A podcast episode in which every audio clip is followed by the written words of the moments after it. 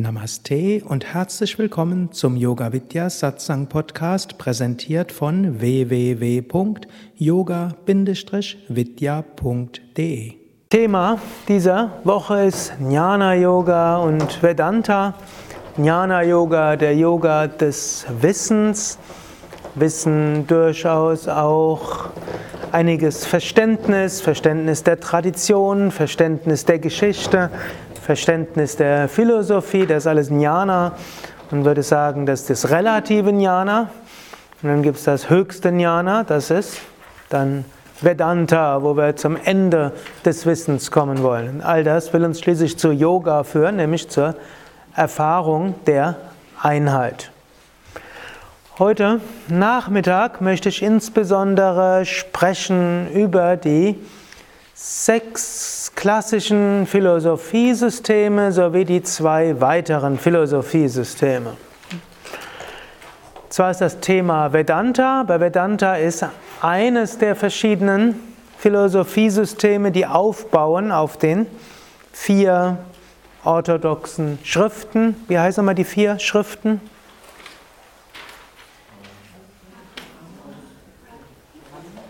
Lauter. Die Veden, die Smritis, die Puranas und die Itihasas. Die Veden sind auch die Shrutis. Guck, und von all dem natürlich, da gibt es aus diesem großen Schriftenbereich, gibt es dann auch die wichtigsten Schriften des Yoga, dazu gehört die Upanishaden als Teil der Veden, als Grundlage des Jnana Yoga. Dazu gehört die Hatha Yoga Pradipika, die Teil der späteren Schriften ist, nämlich der Agamas für das Hatha Yoga und Kundalini Yoga. Was gibt es noch?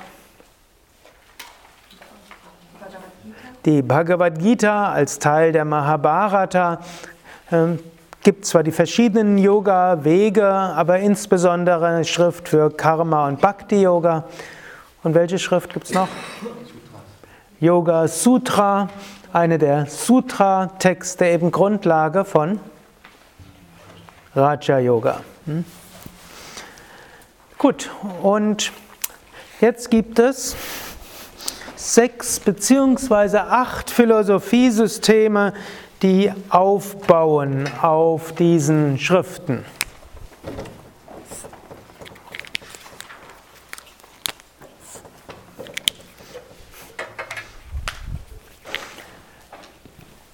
Da gibt es zum einen Purva Mimamsa. Dann gibt es Vaiseshika. Es gibt Nyaya.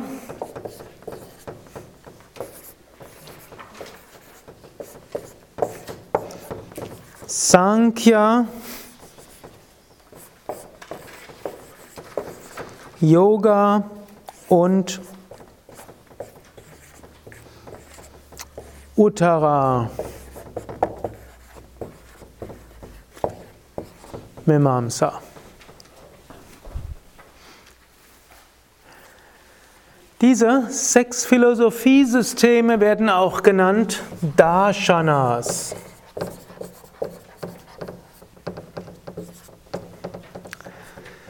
Darshana kann man am besten eigentlich auch übersetzen als Weltanschauung.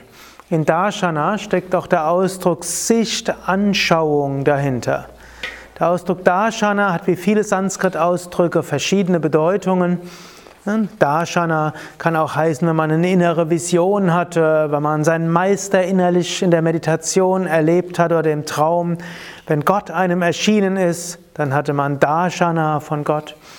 Oder angenommen, man geht in einen Tempel, dann ist nicht das Wichtige, dass man in einen Tempel geht, sondern man hatte Darshan von der Tempelmurti.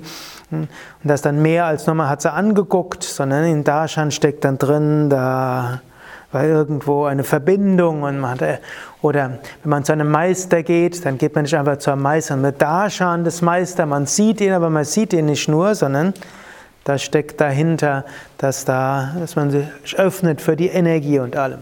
Aber in diesem Kontext heißt Darshan eine Sichtweise, eine Weltanschauung. Und aus der Weltanschauung gibt es dann natürlich auch eine Lebensweise, die daraus resultiert. Da gibt es eben verschiedene und dort heißt es eben, die eigentliche Wirklichkeit ist nicht intellektuell begreifbar und deshalb äh, gibt es verschiedene Modelle, wie man das Leben leben kann.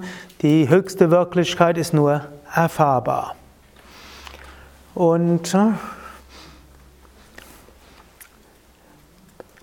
Purva Mimamsa gilt als die relativste der Weltanschauungen, man könnte auch sagen die primitivste. Und Uttara Mimamsa, was gleichbedeutend ist mit Vedanta, gilt als die subtilste der Weltanschauungen. Da muss ich allerdings dazu sagen, das sage ich deshalb, weil ich selbst aus einer Vedanta-Richtung stamme. Und dann sage ich natürlich, die Vedanta ist die beste aller Weltanschauungen. Und das Ganze ist dann so wie ein rhetorisch aufgebildet, dass ich euch zeige, ja, die haben alle ihre Berechtigung, aber hm? ich spiele mit offenen Karten hier.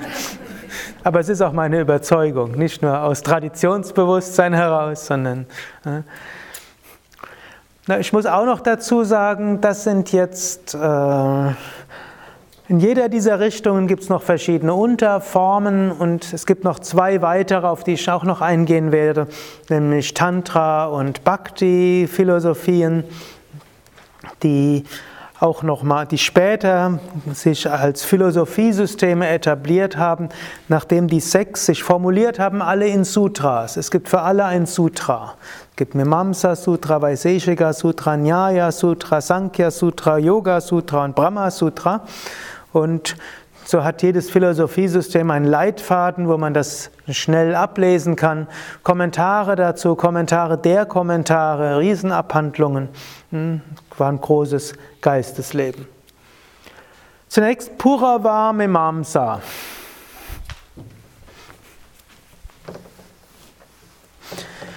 Purva Mimamsa legt fest, das Ziel im Leben ist es, in den Himmel zu kommen und eine gute Wiedergeburt.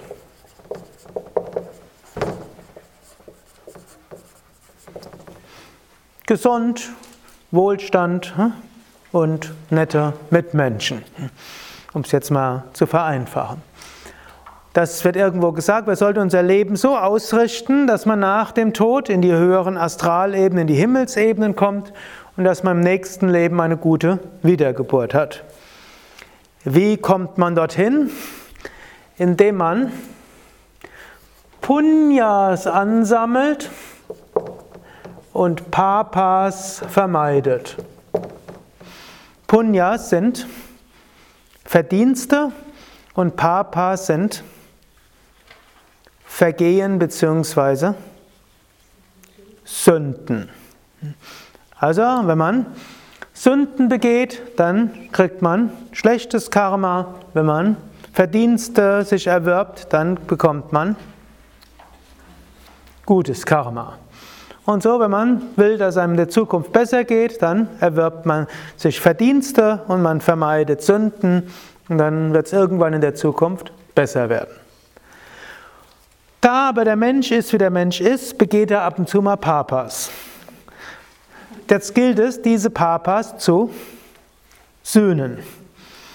Und man, dann wird dann vorgeschrieben, um bestimmte Papas zu sühnen, dann muss man bestimmte Gegenpunyas machen. Und als besondere, zunächst mal Papas ist allgemein Vergehen gegen die Ethik. Also jemanden anders umzubringen, ganz schlecht. Jemanden zu beklauen, auch schlecht. Zu rauben, auch schlecht. Schon ein Tier zu töten, ist auch schlecht. Eine ganze Menge wird dort als Papas angesehen. Dann gibt es aber auch bestimmte gesellschaftliche Gepflogenheiten und spätere Ausprägungen von den Mimamsa gibt dann alles Mögliche, was man nicht tun sollte, bezieht sich dann auf die Manusmriti, Yajnavalkya Smriti und daraus wird dann alles Mögliche, was man nicht tun sollte, weil das gibt dann Papas. Und dann gibt es alles Mögliche, was man zusätzlich tun kann, das gibt dann Punyas. Also zum Beispiel sich liebevoll um die Kinder zu kümmern ist Punya. Freundlich zu sein zu seiner Frau und zu seinem Mann ist Punya. Sich um die pflegebedürftigen Eltern zu kümmern ist Punya. Äh, seine in der Gesellschaft äh, Gutes zu bewirken ist Punyas. Das, das ist jetzt allgemein, was äh, von Menschen erwartet wird. Und dann mit karmischen Situationen irgendwie gut umzugehen, ist dann wiederum Punya. Und wenn man dann schlecht behandelt wird und dann Rache übt, ist das dann Papa.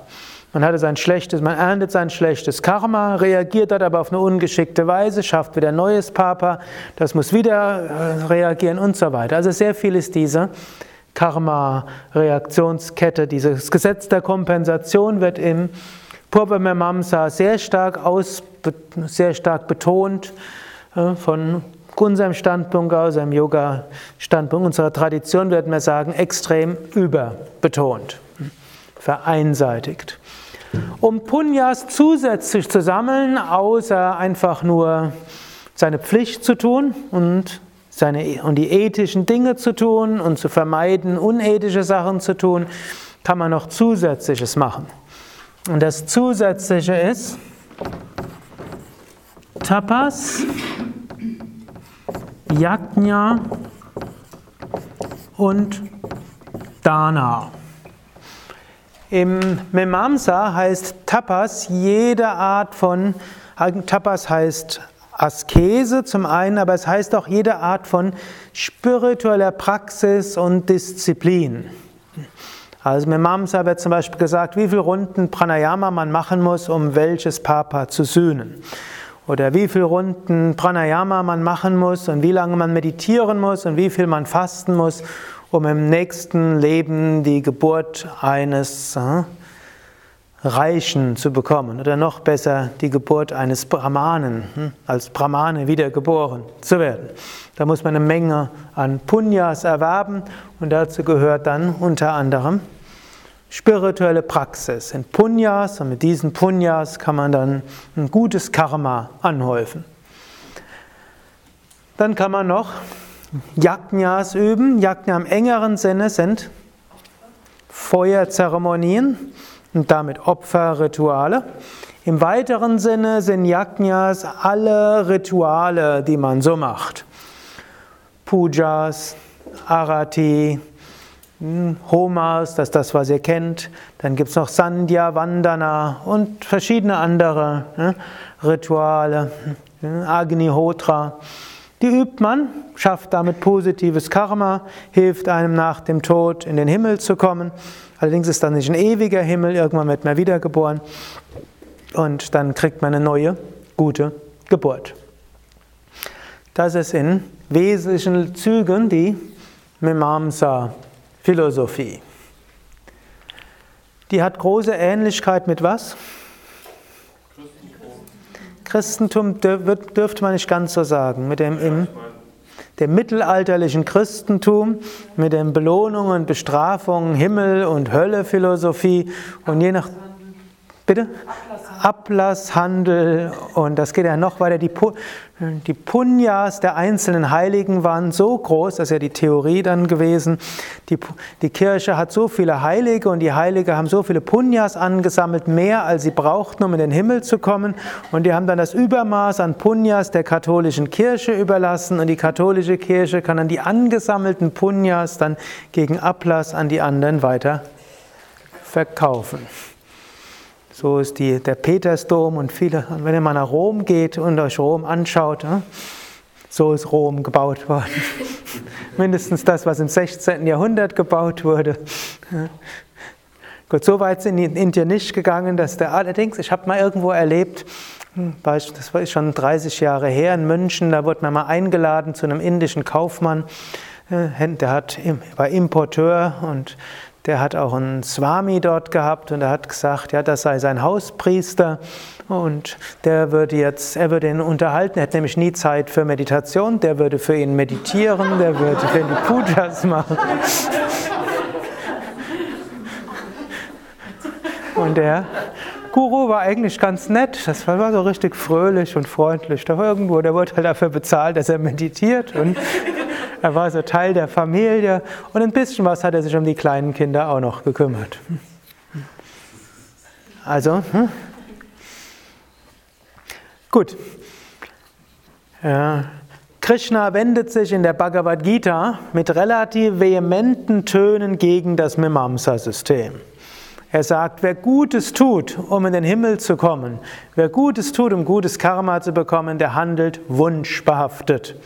Ein solches Ausführen von spirituellen Praktiken, um sowas zu bekommen, führt nicht zur Befreiung, sondern hält in der Bindung.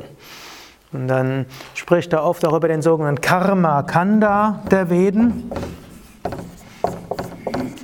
Das heißt, die Mimamsas beruhen ja auf bestimmten Schriftteilen, nämlich insbesondere auf den Aranyakas und den Brahmanas der Veden und auf den Smritis und den späteren Schriften noch. Und dort sagt eben Krishna, für jemanden, dem es um die Befreiung geht, für den ist der Karmakanda der Veden so viel wert wie ein Eimer Wasser im überfluteten Gebiet. Wertlos. Oder blumige Veden, blumige Worte finden die Veda-Kenner, äh, denen es um den Himmel geht. Wunschgetrieben ist ihr Handeln, sie, ihr Streben ist vergebens. Glück kommt eben nicht durch Himmelsfreuden. Glück kommt nicht, wenn man in einer reichen Familie geboren wird. Glück kommt nicht, wenn man Brahmane wird. Glück kommt nicht, wenn man irgendwie König wird. Für viele Menschen ist das eine gute Motivation, gute Handlungen zu tun. Man wird dafür belohnt. Für viele Menschen hilft das, einem, hilft das irgendwo, die zu akzeptieren, dass mal Dinge schiefgehen. Hm, sagen wir, irgendwo habe ich schlechtes Karma angehäuft und es kann eine Motivation für Ethik sein, aber es ist eine relativ primitive Philosophie, gegen die sich die Yogameister immer wieder gewandt haben. Allerdings ist das in Indien bis heute eine sehr weit verbreitete Philosophie. Arjuna zum Beispiel war der Anhänger der Philosophie, also nicht heute, sondern vor in der Bhagavad Gita-Zeit, wenn ihr das erste Kapitel mal durchlest, da steht ständig was von Papas, der Arjuna hat ständig Angst, sich zu, zu versündigen und Krishna erzählt ihm, darum geht's nicht. Es geht darum, zur Befreiung zu kommen, verhaftungslos zu handeln, nicht darum, Punyas anzusammeln, Papas zu vermeiden, in den Himmel zu kommen, bessere Geburt, sondern es geht um mehr. Und genauso auch, und Patanjali noch mehr, im Yoga Sutra erweitert den Karma-Begriff ganz stark. Er sagt zwar auch, Punya ist etwas, was zu einem Vergnügen führt und Papa führt zu Leid. Aber dann erweitert er es noch. Er sagt, Dinge kommen auf uns zu, damit wir daran wachsen. Dinge kommen darauf zu, auf uns zu, dass wir Erfahrungen machen. Dinge kommen auf uns zu, damit wir die Gelegenheit haben, Kräfte zu entfalten. Dinge kommen auf uns zu, damit wir uns spirituell entwickeln, die Befreiung erlangen. Patanjali wehrt sich dagegen, dass das, was kommt, nur Belohnung und Bestrafung ist. Im Grunde genommen auch Krishna. Schlimme Dinge können auch geschehen, ohne dass man was falsch gemacht hat. Einfach Gelegenheit zum Wachstum. Die Mimamsakas würden alles als Belohnung und Bestrafung ansehen. Krishna wehrt sich dagegen, Patanjali wehrt sich dagegen und eigentlich die ganzen hm, Yogameister wehren sich dagegen, obgleich es in Indien über Jahrtausende die populärste verbreitete Philosophie geblieben ist. Nächste Philosophie ist, hm, Vielleicht soll man, aber noch eines sagen, Purvamamamsa, ganz wertlos ist es auch nicht. Es entspricht nämlich so ein bisschen einem Wunsch eines Menschen, irgendwo Gutes zu tun. Es entspricht auch dem Menschen, wenn er was Schlechtes gemacht hat, zu sühnen. Und in diesem Sinne, wenn ihr mal ein schlechtes Gewissen habt, dann könnt ihr überlegen, ah, ich habe noch eines vergessen, Dana, was ist Dana? Gaben, Gutes tun. Also man tut jemand anders was Gutes, nicht einfach nur aus Liebe heraus, nicht deshalb, weil man eins ist, nicht deshalb, weil man hat halt mehr, der andere hat weniger, der andere leidet, also will man ihm helfen. Das wäre die yogische Motivation. Also man tut es, um anschließend etwas zurückzubekommen. Man schafft sich positives Karma. So wie es heißt, die sicherste Investition ist Spenden zu geben, die nimmt man sogar mit ins nächste Leben. Alle anderen Investitionen sind im Moment des Todes futsch, spätestens. Meistens schon vorher, aber spätestens im Moment des Todes. Wenn das, was man spendet, kommt ins nächste Leben wieder. Aus der Memamsa-Philosophie. So kann man auch sagen, wenn man mal was Schlechtes gemacht hat, kann man gucken, wie könnte ich das wieder gut machen. man kann es gut machen, Natürlich am besten, man entschuldigt sich bei dem Menschen und man versucht es gegenüber dem gut zu machen, aber manchmal will der mit einem nichts mehr zu tun haben. Also kann man schauen, gibt es jemand anders, der in einer schwierigen Lage ist, dem helfe ich? Oder gibt es eine gemeinnützige Organisation, die sich um solche Menschen kümmern, wie ich vielleicht sie gerade nicht so positiv behandelt habe? Und dann kann man sich um die kümmern. Oder im Buddhismus gibt es so die Aussage, wenn eine Pechsträhne beginnt, soll man möglichst schnell viel Spenden machen. Denn dann beendet man die Pechsträhne und es ist besser, man gibt etwas freiwillig, als es wird einem weggenommen. Eine bestimmte karmische Situation beginnt, kann man sie so auflösen. Oder hm, heutzutage hat sich ja der Begriff Sünder auf sehr reduziert. Wenn, heute, wenn jemand sagt, ich habe heute gesündigt, was hat er gemacht? Süßigkeiten gegessen. Und dann anschließend ja, muss er sühnen, indem er dann einen Tag fastet oder. Also so kann man schauen, wenn er, wenn er irgendwo merkt, dass euer Geist doch so etwas braucht, man kann mal überlegen, hilft es einem.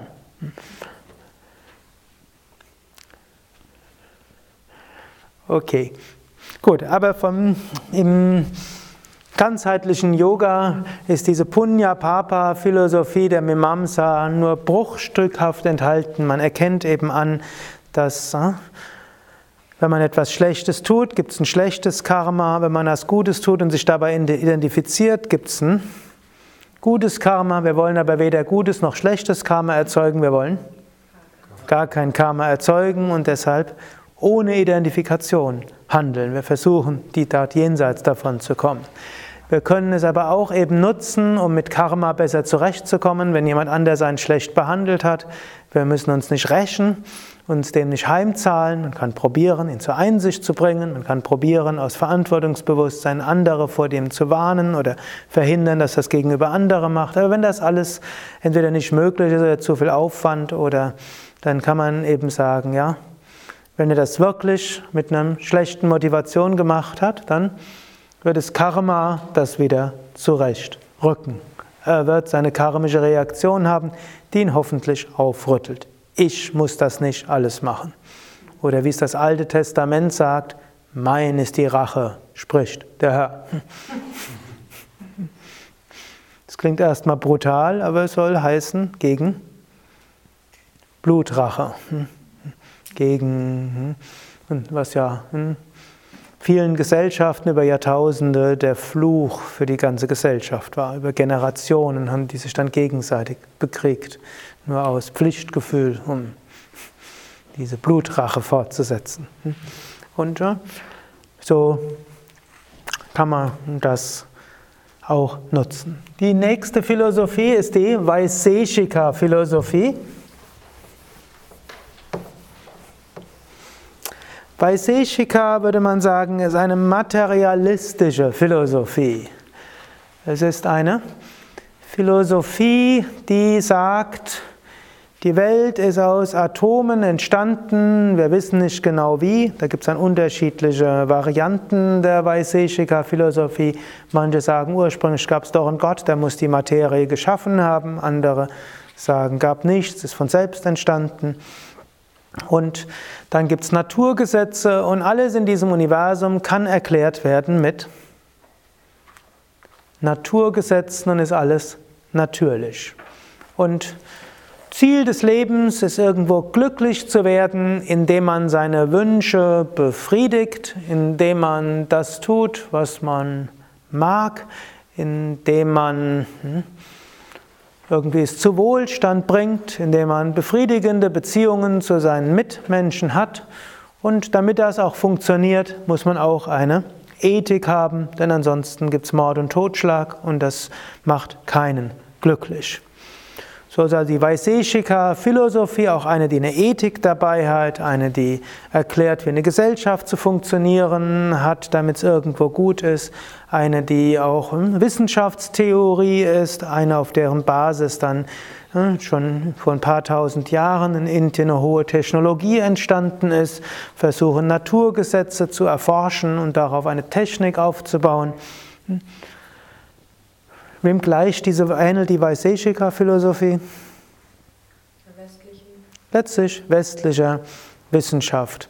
Außer wenn es dann an die Grenzwissenschaften geht, wenn man äh, irgendwo Atomphysik, Quantenphysik verstehen will, dann verlässt man die Ebene auch dieser Vaiseshika, wo man sagt, alles beruht auf Atomen unteilbaren, also die sogenannten Anus unteilbaren Materieteilchen und irgendwelche Naturgesetze, die unwandelbar sind, die mit der Schöpfung entstanden sind. Die müssen wir nur verstehen und ansetzen und dann können wir eine Gesellschaft zu hm, Wohlstand führen. Das ist das Konzept der Vaiseshikas. Und dann muss man eben auch Menschen klug erziehen, damit die sich friedvoll verhalten, friedvoll miteinander umgehen. Man braucht Regierungsformen, die, um, die berücksichtigen, dass Menschen unvollkommen sind und trotzdem irgendwo, äh, wie können wir sagen, harmonisch miteinander umgehen. Vaiseshika Philosophie spielt im Yoga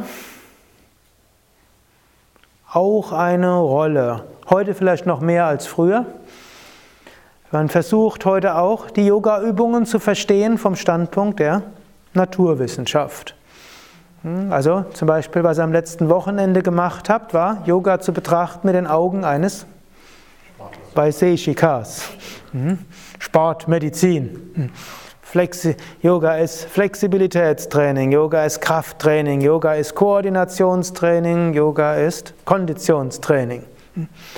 Und am nächsten Wochenende hört er mehr über Yoga ist auch Stressmanagement. Yoga hilft, Stresshormone abzubauen. Yoga hilft, das Immunsystem zu stärken. Yoga hilft, die Selbstheilungskräfte des Körpers zu stärken. Und dadurch, dass die Yogis dort schon immer auch offen waren, Yoga von verschiedenen Philosophiesystemen zu sehen, Yoga wurde von Anhängern aller Philosophiesysteme praktiziert. Hm? Purva Memamsa habt ihr gemerkt, auch dort Pranayama, Meditation, Arati, Pujas, kann man alles machen aus Purvamamamsa heraus. Man kann es aus Vaiseshika heraus machen. Es ist immer wichtig, dass was auch immer man macht, muss auch auf allen Philosophiesystemen funktionieren. Und so hatten die Yogis nie Probleme gehabt, auch zu gucken, gibt es irgendwelche schulmedizinischen Wirkungsmechanismen. Und die naturwissenschaftliche Untersuchung der Wirkung des Yoga begann am Anfang des 20. Jahrhunderts. Da gab es auch schon in den 20er Jahren, eigentlich gab es schon vorher solche, bei Anfang der 20er Jahre gab es das Kaivalya Institut, gegründet von einem Swami Kuvalayananda und er hat alles dran gesetzt, Wissenschaftler in sein Ashram zu bekommen und die sollten dann gucken, wie wirken Asanas und Pranayama auf Puls, auf alles Mögliche. Er hat ein fortgeschrittenes Medizinlabor in seinem Ashram gehabt und Kaivalya Dharma ist ja auch das Institut, mit dem wir auch zusammenarbeiten für die Yogatherapie-Ausbildung. Und heutzutage gibt es ja sehr viele Forschungsarbeiten im Yoga. Es gibt inzwischen mehrere tausend Studien, die nachweisen, dass Yoga praktisch bei allem hilfreich ist, für das man eine Studie gemacht hat.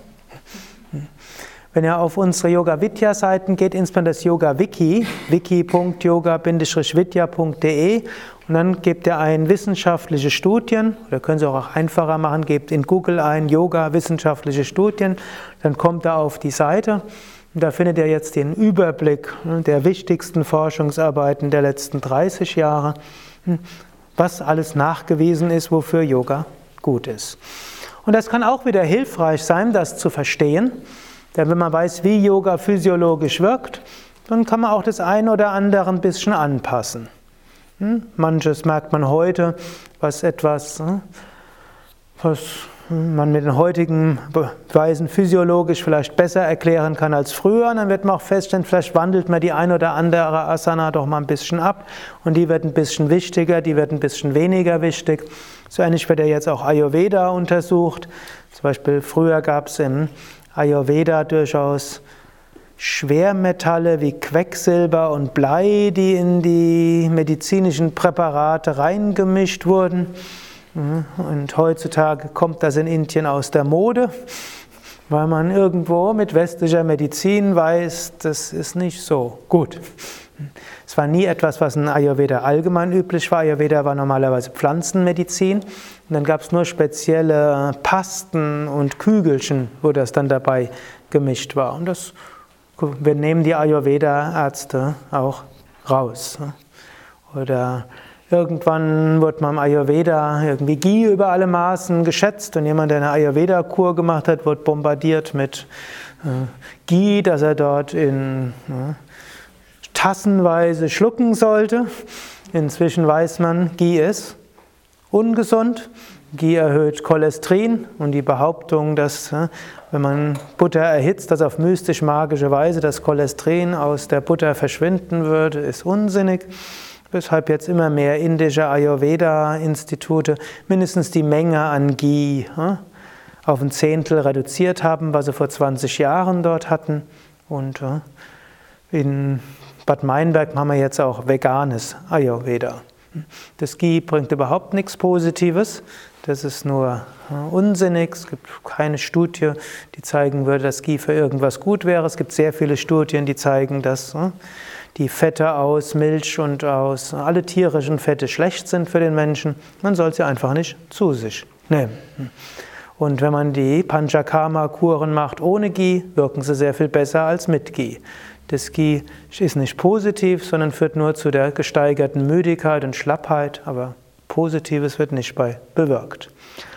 Und so durch die Offenheit für diese Sachen passten sich durchaus auch hm, die indischen Meister schrittweise an.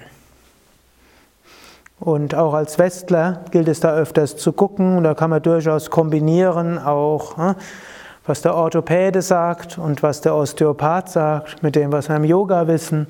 Und wir wissen, Yoga wirkt nicht nur auf der Ebene, sondern auch noch auf ganz anderen Ebenen, aber die kann man eben auch betrachten.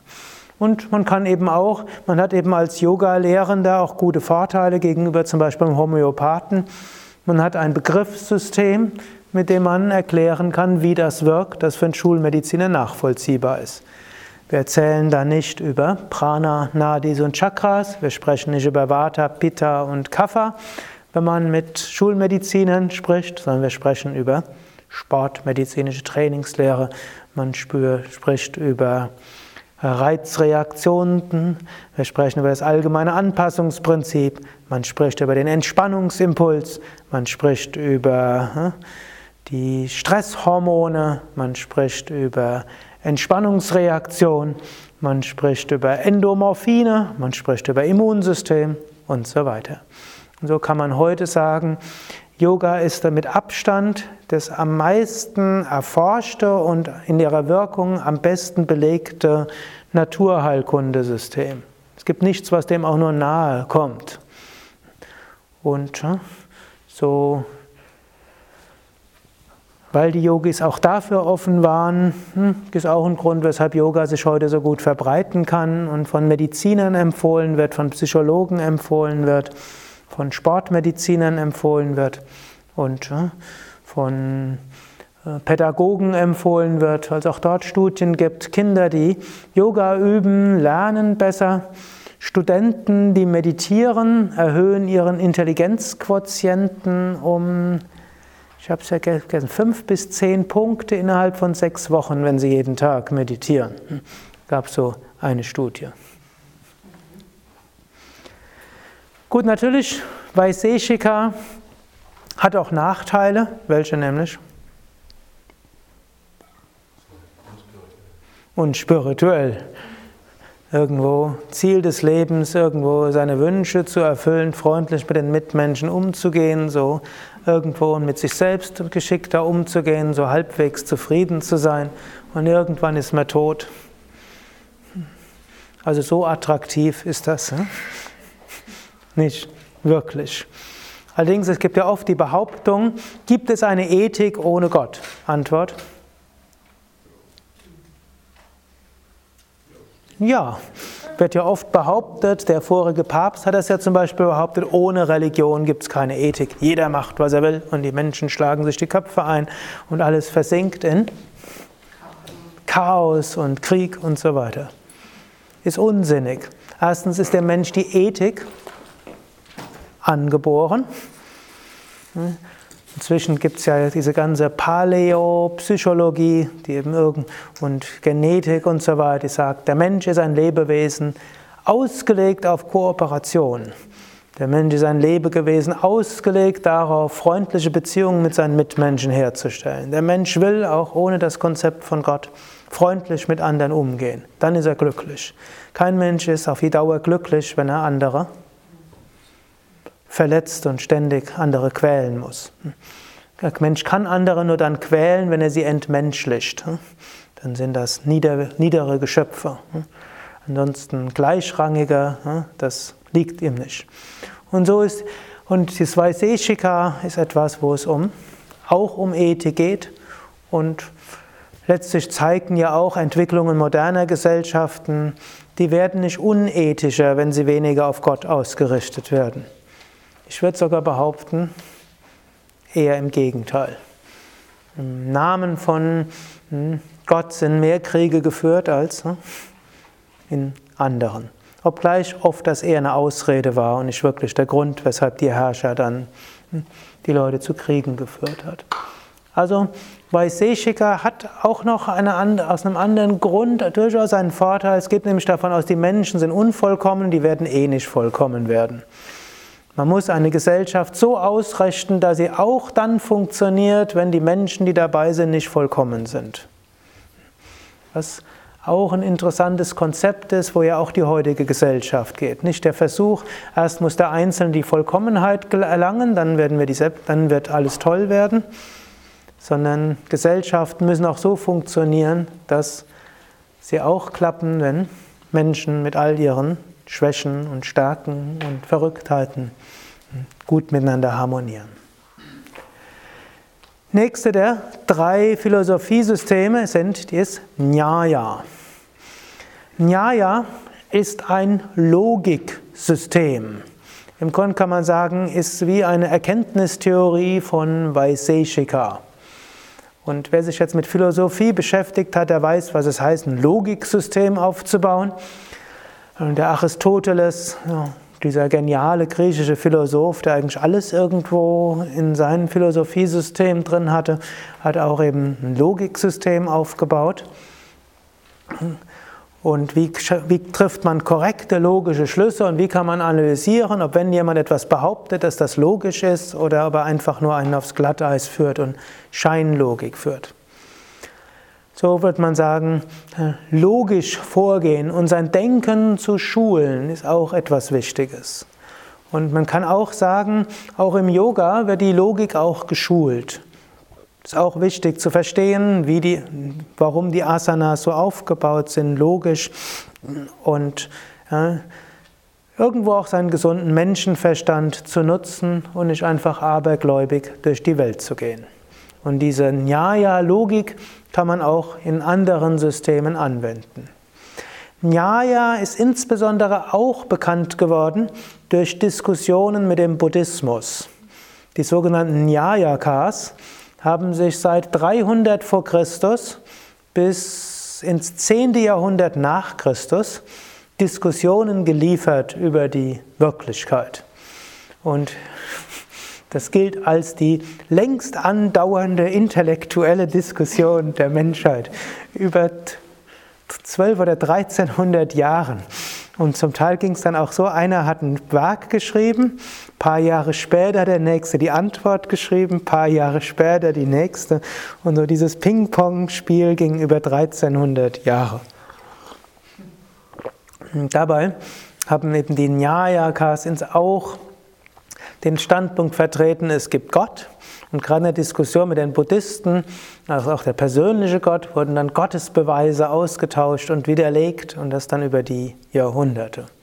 Sodass die Nyayas, Nyaya auch als eine theistische Philosophie gilt, die die Existenz Gottes rational erklären wollte.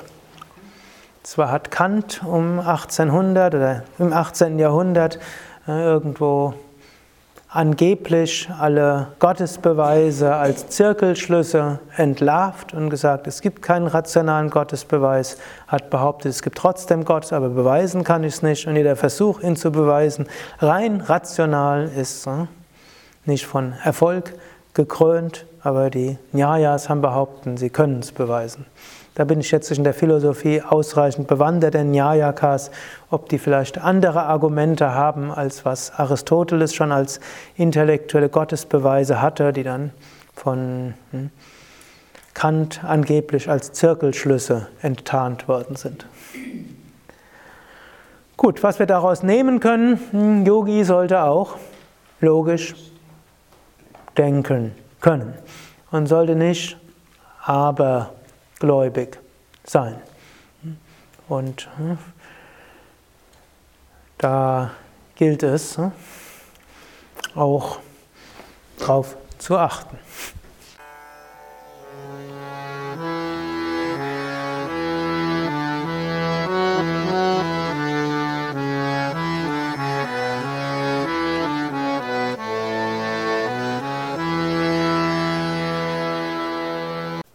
Das war die aktuelle Ausgabe des Yoga Vidya Satsang Podcasts. Mehr Informationen zum Yoga über Yoga-Seminare, Yoga-Workshops, Yogakurse, Vorträge zu Spiritualität und Meditation unter www.yoga-vidya.de